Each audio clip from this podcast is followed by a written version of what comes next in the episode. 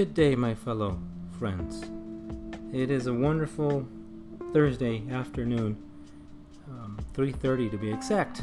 It's it's um, it's great to be here on the second episode of what I hope to be a series of um, commentary, uh, lessons, thought sharing, um, ideas regarding something that I consider is very important for today's date in view of what has been happening.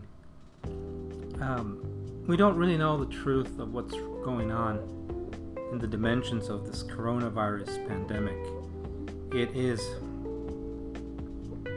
it is something to definitely make us react and make us think things over because we just don't know. We have to interpret this in the light of the information that exists and pursue things in based of our beliefs. Beliefs are the cornerstone of what we do and of who we are. The the last chapter I talked a little bit about being able to read the Bible and the different versions that exist um, I said I was going to talk a little bit about that in this episode. And, and while there are many different versions, uh, I use the King James Version and the New King James Version uh, to, to guide me in a little bit more the modern English uh, and distinguish some of the passages from the King James Version. But there's a whole slew of different versions available out there. Uh, the Bible translations uh, that render the scriptures into English uh, can vary depending on the committees that translate these the scriptures into the different um, translations that exist. For example, you can get any passage and use the different uh, versions available and, and see how they really uh, translate. Among other study Bibles that I found useful, in addition to the uh, King James Version uh, that I have in, in, different versions, we have uh, different translations that are very helpful for those of us who want to get inside real deep into the Bible. We've got the Contemporary English Version, CEV, which is an American Bible Society translation, which gives us the meaning of the text in plain modern speech. It smooths out rough places and eliminates repetition, making it a good choice for those that want a casual reading and maybe devotional use of a Bible. We also have the English Standard Version, the ESV, which is used by many modern day scholars for those passages that are rendered in a peculiar way or particular way in the King James Version. This, this ESV version is published by Crossway and it is noted for its traditional Bible style while using clear modern language. It is based on the Revised Standard Version and it is good for study and doctrinal exactness. The Good News Translation, or GNT, also called today's English Version, or TEV, is a Zondervan American Bible Society translation that seeks to express the ideas in Scripture as they would be expressed if they were translated into current English. It is good for reading and understanding the message of the Bible. We also have the Holman Christian Standard Bible, or HCSB, which is uh, put out there by Broadman and Holman, which is a, fre- a fresh translation in modern English that seeks to maintain traditional style and accuracy. Its footnotes are highly regarded. It is good for study, reading, and teaching. The King James Version, or KJV, which is published by different publishers, is the all time bestseller for four centuries. It is a choice for those wanting a firmly traditional Bible it is a good um, t- translation to use for study because of the huge selection of study helps that are available for it. It is also widely used for memorizing and for worship.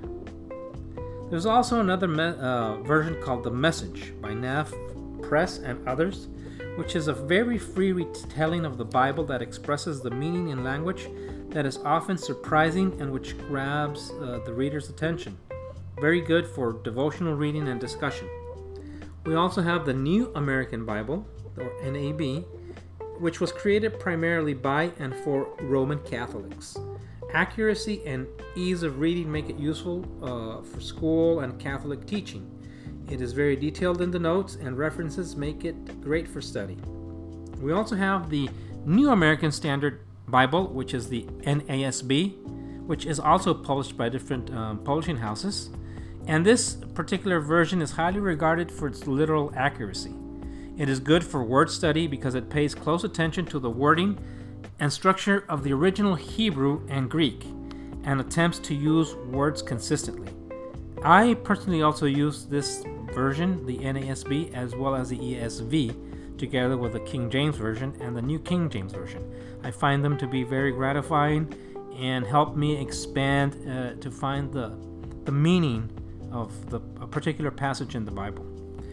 We also have the New Century Version, the NCV, which is published by Nelson, which is also a clear and accurate translation.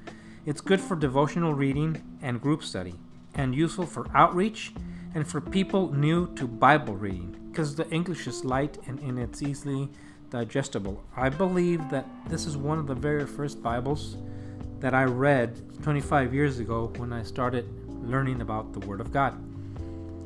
The New International Version uh, is also a, uh, popular version, the NIV.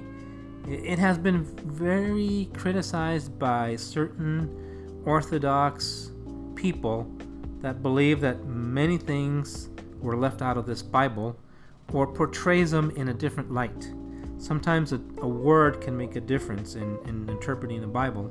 And, and this Bible um, well, many have accused it that they, they deliberately uh, change things. It's very controversial. However, I find it that, like everything, it's useful. It's useful to illustrate, and, and we can make our own conclusions when we compare the different texts in the Bible. This one is considered a fresh translation that combines meaning based and formal translation. It maintains a fairly traditional Bible sound. It's very good for reading and individual or group study. the New King James Version, NKJV, which is published by Nelson and other publishing houses, seeks to maintain the traditional King James style and accuracy while using up to date English. It is good for devotional use and study. Many good study and application oriented Bibles use the NKJV. We also have the New Living Translation, or the NLT, which is published by Tyndale, and this has also suffered different um, updates. And, and it was prepared with the goal of making the Bible especially usable for reading aloud in group teaching or worship settings. I concur with this. It is very readable when you're trying to read aloud the, the Bible, the text of the scripture. It also presents the meaning of the Bible in common, everyday language. We also have the new revised standard version, NRSV. Um, I also have these two uh, last ones that I've mentioned, the NLT and NRSV. Um, this last one, the new revised standard version, is a very traditional Bible uh, in its style. The NRSV uses gender inclusive language and is preferred by many in academic and mainline denominational settings. It is both accurate and readable, making it a good choice for study or devotions. We also have the new today's new international version, the TNIV. International Bible Society in Zondervan uh, published this one, and this Bible updates the language of the New International Version, so it's a translate a newer translation of a newer translation, and it provides improvements for better accuracy and uses gender inclusive language. It is good for reading and group study. This one in particular I don't own. Uh, maybe I should get one and, and see what's in it. But I, I, have it up to this day. The New International Reader's Version, or the NIRV, is also published by Zondervan and International Bible Society. It uses languages understandable by children and other early readers. Excuse me, language, I should have said. It is good for education and outreach to learners and non readers. Then there's the International Bible or I International Children's Bible, which is designed for, for the younger um, members of our family.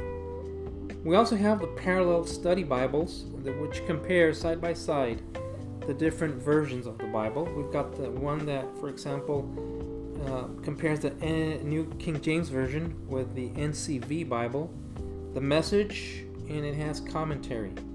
We also have the Kendrick, Hendrickson Parallel Bible, and this one in particular has the King James Version, the New King James Version, the NIV, the New International Version, and the New Living Translation, and it compares all of these.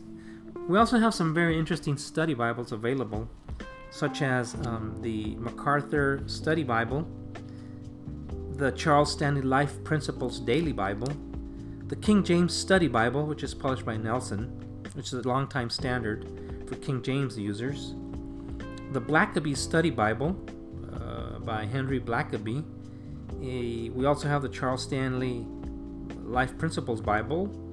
Um, you know, this is a very well known professor of theology and a good preacher. The Thompson Chain Reference Bible. I have this one in my Spanish version Bible. It's a very good, it's very systemic, uh, detailed index, and, and, and it's chained so you can go from passages between the Bible that have a relevance for what God is trying to tell us.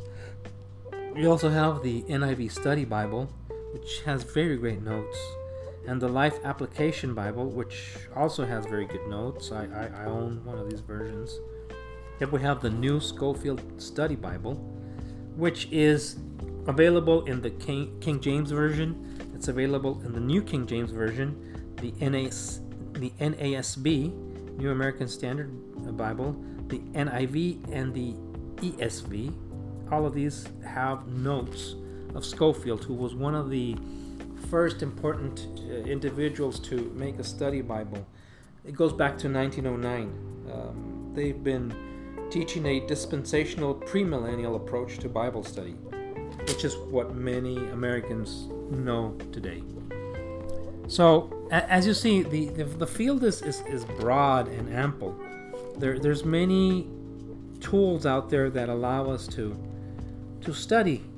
I would add in that um, a, good exhaustive concordance is also a tool to have, and we've got the New Strong's uh, concordance, we've got Young's Analytical Concordance, and we've got Cruden's uh, concordance to the Bible. These are books that are very valuable in, in doing word studies and in looking up, up the original words in which the Bible was written, whether Hebrew and, or Greek. There's also commentaries, dictionaries, handbooks. So there's many things out there available that definitely will help us in the study of our Bible. I would like to uh, stop for a while and prepare you for the next chapter. I hope that in the next episode we will be able to start with Bible quotations, Bible comments, Bible studies, Bible word studies, anything that renders us close or closer to God, our Creator. In these times, we need words of hope. like I said in the previous episode, there is no better hope to be found than what we find in the Bible. There is no equal equal book in the world that, that comes close to the Bible. And I would like to ask of you, if, if you decide, um, a challenge. A challenge that was posed by Joseph Prince, who's a TV pastor. But he, he talked about Psalm 91 a few days ago. I've been reading it ever since March the 2nd, I believe, where we started knowing about COVID 19 if, if you read Psalm 91, you will see many things that are important in our walk with God and how God will protect us from many things that are out there. That as we walk through life, if we're under divine protection, things will be much better. There are many testimonies in regard to this psalm, which I will be talking about maybe in the next few episodes. But I, I would like to see if you're up to the challenge and would read and, and, and pray on this important and beautiful psalm, Psalm 91, uh, that will help us prepare for, for what we have at hand. I would like to close this this brief um, snapshot with a prayer. Dear Heavenly Father, thank you for the opportunity of allowing me to try to bring people closer to you. The work is yours. As you said, I will try to do my best to give light to those people that are hungry, hungry to have a personal relationship with you, Lord. Help me in this endeavor, Father. Help me be a light where there is darkness, Lord. Help me bring the Bible in the right perspective so men and women will be drawn to you and know that salvation lies within the words of the Bible, the pages of the Bible, which is your holy word, Lord. I thank you for making this possible in the name of Jesus. Amen. Thank you very much, my friends, for listening. Um, and I will hopefully um, be here soon and you will listen to me. And I thank you for your patience and for bearing with me. Um, I know I'm not perfect in this, but my heart is in it. And this was a seed put into this by the Lord Himself. Thank you very much. God bless you. Have a wonderful rest of your day.